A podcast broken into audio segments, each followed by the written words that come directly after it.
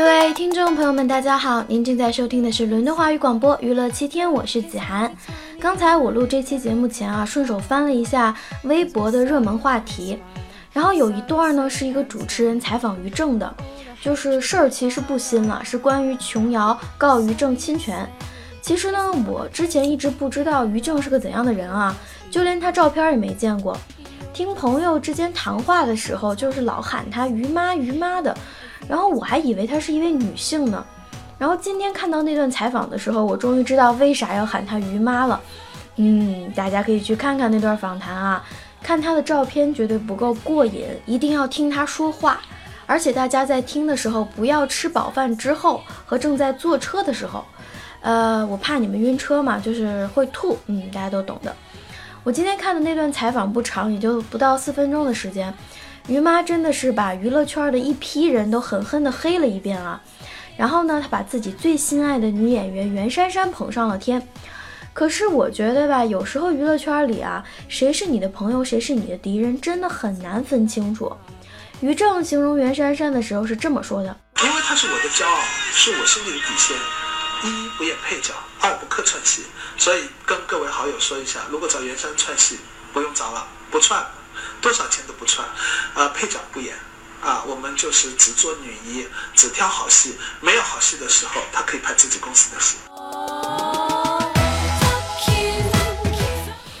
好吧，原谅我听到这里的时候真的是笑场了。我唯一一次看袁姗姗演戏呢，是在看《煎饼侠》的时候。之前我知道微博有很多关于袁姗姗的热门话题啊，比如说袁姗姗滚出演艺圈，袁姗姗马甲线什么的。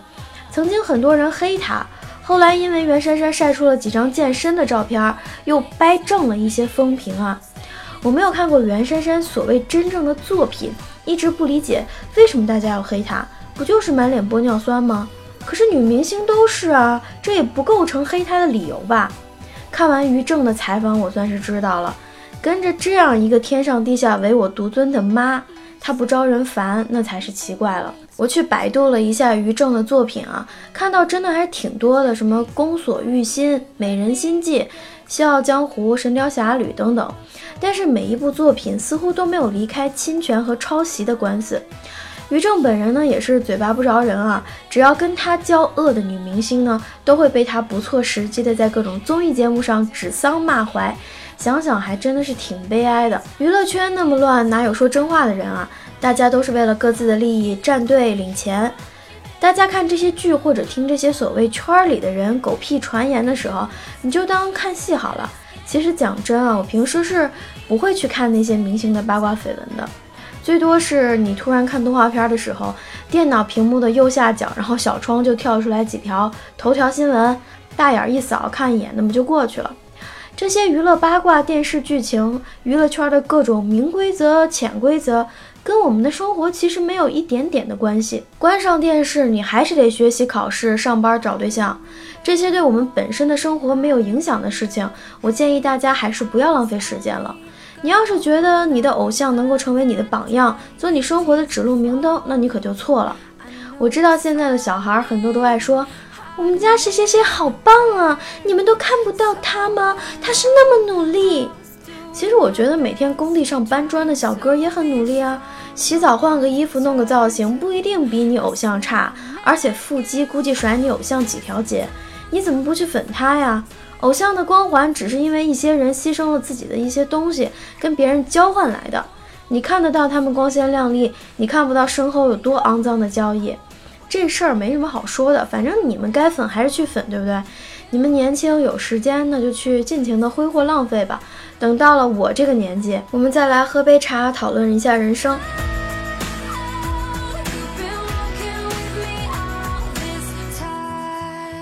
今天呢，要说点跟每个人都有关系的话题啊。这个话题呢，是任何国家、任何地方、任何时间谈都是非常合适的话题，那就是你相信你会遇到 the one 吗？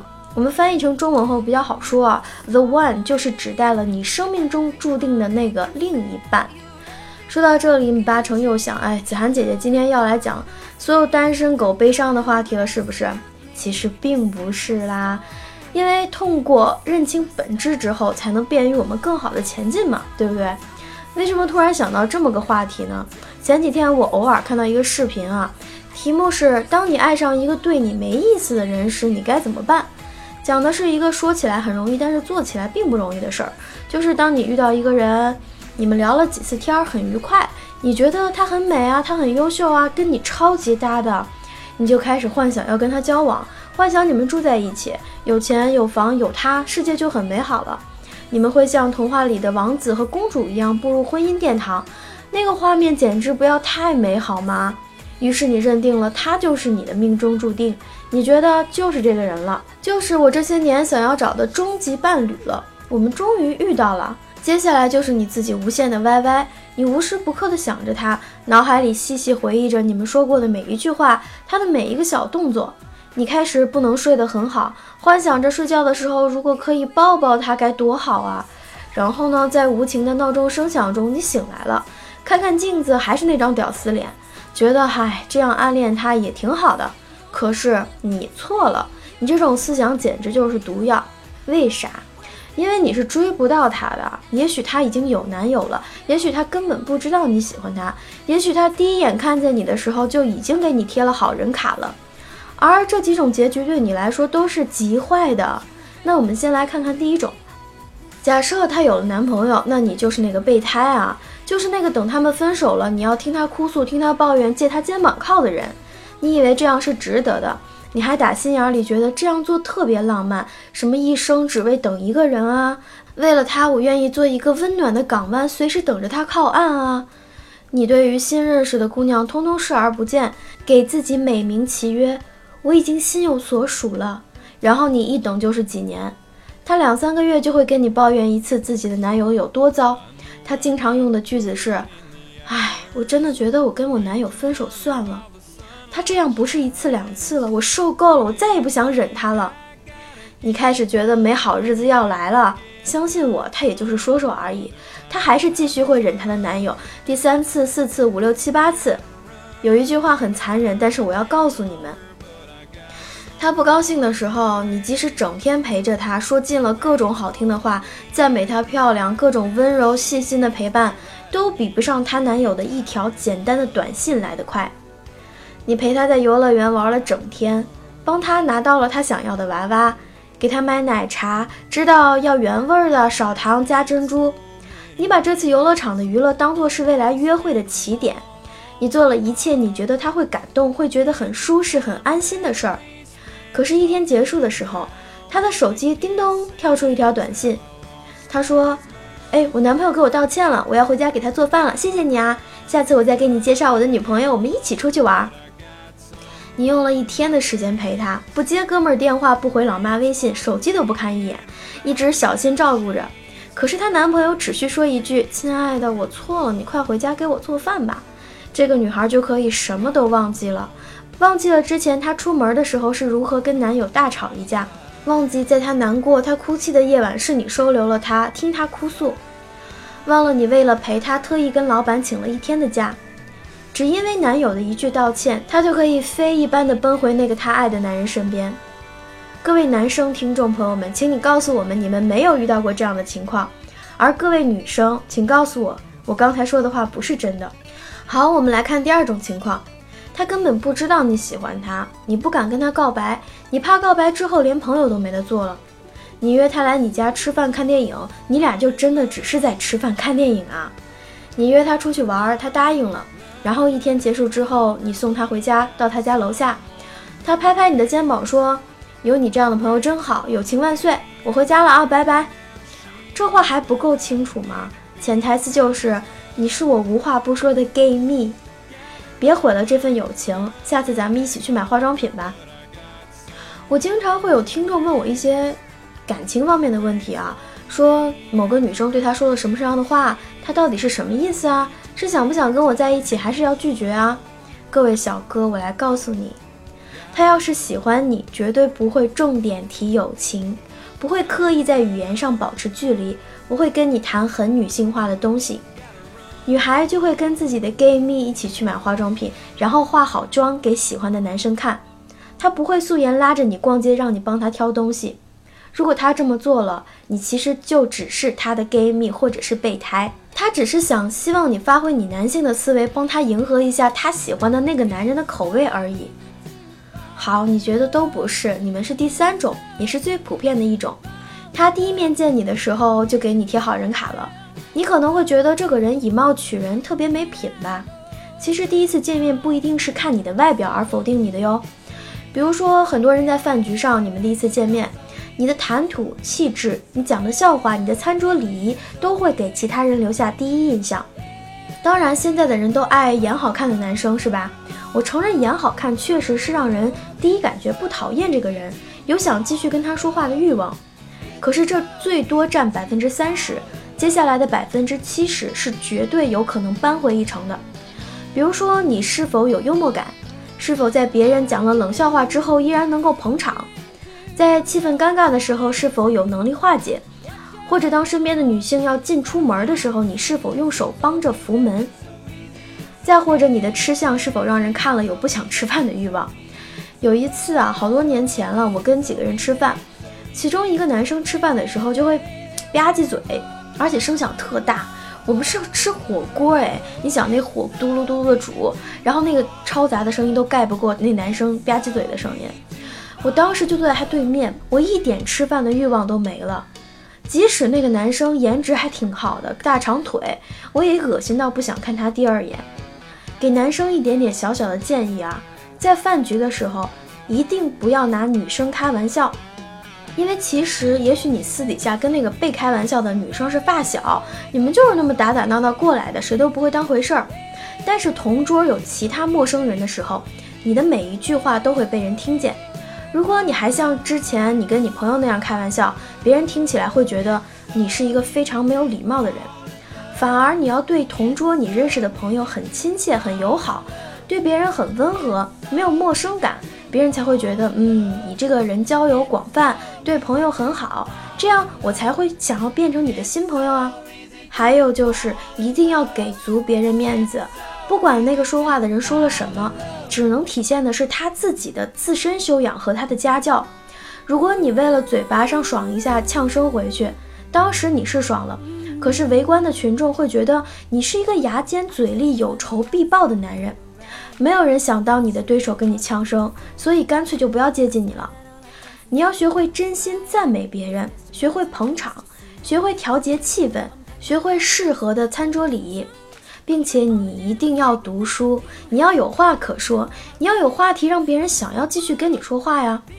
男人女人都是一样的，你必须内外都有料，而外在的料只能让你在百分之三十的时候过关，也就是第一轮女嘉宾会帮你留灯，对吧？但是有什么用呢？只有最后一轮一直给你留灯的，你才能全力反转去灭掉别人的灯啊！如果一个 party 里面你是颜值担当，一开始的时候会有人主动跟你打招呼，但是你开口粗话，闭口粗俗的，脑袋里没什么正经货，全是黄段子，那么没有人想在离开 party 的时候还继续下一次找你玩儿，所以你的卖相只能帮你到这儿了。这个世界脑力还是终究会取胜的。好，每次发挥的东西太多啊，我们讲回你喜欢的人，他不喜欢你怎么办？如果他对你没意思，请你不要觉得天要塌了，好吗？我知道你不会像一个没事人一样的就走开，因为我们都是人嘛，有情感的。我知道你会难过一阵子，觉得说，哎呀，我付出了这么多的努力，他怎么就看不到呢？就不能给我个机会吗？我错过的这个，万一是我人生中的唯一真爱呢？万一我再也遇不到我喜欢的人怎么办？我要为他守身如玉，继续等他回心转意吗？我觉得自己好像是个 loser，以后再也不会有人喜欢我了。你这样的思想给我持续个三分钟就停止吧，因为你想的全都是错的。他一定不是你今生注定的真爱，他不会是这个世界上唯一了解你的女孩。请不要花时间在一个对你没意思的女生身上。与其浪费时间在这样的人身上，不如用时间寻找一个真正欣赏你、真正喜欢你的人。别让自己在怨念里越陷越深。所以呢，别再刷他的朋友圈，别再查他的微信、查他的微博。其实根本别再关注他了，直接屏蔽他的朋友圈内容吧。如果你想最后试一把，那就约他出去吧，跟他表白吧。如果他拒绝了你，那么赶紧把他列入朋友的范围。但是他如果不拒绝你，也不接受你，黏黏糊糊的想吊着你，赶紧撤吧。这样的心机婊你玩不了。一个女生会很明确的知道自己是否愿意想做这个男生的女朋友。如果这个女生是那种，啊，你讲这个好突然啊，我都不知道。你看我现在工作也不稳定，压力挺大的。嗯，我挺喜欢跟你在一起玩的呀，但是我不确定我是否准备好要开始一段新的感情了。这种圣母白莲花，你赶紧就算了吧。一个女生喜欢你。她自己是一定一定知道的，绝对不存在这种啊，你让我考虑考虑，先做朋友，慢慢再看吧。如果这种情况出现了，他绝对是拿你当备胎，骑驴找马而已。如果你想继续虐你自己，那么请继续，我不拦着。但是对于我的忠实铁粉来说，我就一句话啊，你们赶紧给我离眼远远的，别再浪费时间了。你需要做点正确的事儿，你需要跟更多的女生聊天，比如说你的同桌、你的同事，比如说你在图书馆遇到的萌妹子，比如你的学校社团里的那些女生，或者干脆你中午学校餐厅吃饭的时候遇到的同一桌的妹子，因为你遇到的人越多，你越可能扩大自己的交友圈，从而遇到真正适合你的那个人。然后，请你改造一下自己吧。你之前醒着的时间，大部分在想这个女生和对着这个女生的照片儿，那啥。现在你不需要想这个女生了，你有大把的时间在自己身上投资，多去户外吧，去旅行吧，去健身吧，培养一些兴趣爱好，学不同的语言，跟你的朋友一起出去。女孩喜欢生活多姿多彩的男生，比如我经常看见一些男生的朋友圈啊，三天一自拍，地点都是自己家的卧室或者是吃饭的时候。没什么背景，没什么主题，主要就是拍他那一张大脸，然后磨皮、祛痘、放大瞳孔。我会觉得这样的男生很无趣啊。但是如果一个男生的朋友圈里的照片常常有一些旅行啊、一些心得啊、一些运动啊、慈善啊，或者是跟猫猫狗狗的，再加上一些工作，我会觉得这才是一个活生生的人，是一个真实有血有肉的存在，比起那些病殃殃的 P 图少年，不知道好了多少倍呢。你投资在别人身上的钱很可能一去不复返，但是你投资在自己身上的钱和时间一定能给你带来十倍的收益。你会很开心，你做出了正确的决定。你发现你不用再去追那些女生了，就会有女生过来主动跟你搭讪。而且在你做各种运动的过程中，你会遇到跟你志同道合的人。你现在要做的不是赚钱，在你们这个年纪绝对不是赚钱，而是如何让自己更加值钱。子涵姐姐以过来人的经验告诉你们，她绝对不是那一个人，也不会是最后的那一个人。一个女人走了，会有更多的女人过来。你在对那个让你魂牵梦萦的女神日思夜想的时候，你的真命天女也许就在你的身边，跟你搭一趟地铁，跟你坐一辆巴士，跟你在一个餐厅吃饭。可是因为你满脑子想的都是那个所谓的真命天女，你却错过了这个女孩。所以别再找借口了。去跟更多的人交朋友吧，去认识更多的女生吧。这个世界大着呢，有那么多有趣的事儿、有趣的人，你干嘛要留在家里对着某张照片恋恋不舍呢？他一定不是那一个，也不是唯一的一个。等你自己值钱了，遇到更高档次的女孩，你回头看看当年你迷恋的村花小芳，你会觉得，谁不曾年少轻狂？小芳和村长的儿子果然更配哟。好啦，今天的节目就到这里结束了，希望可以帮助大家解决一些感情上面的问题啊。下周就是圣诞节啦，祝大家圣诞快乐！伦敦晚安，北京早安，么么哒。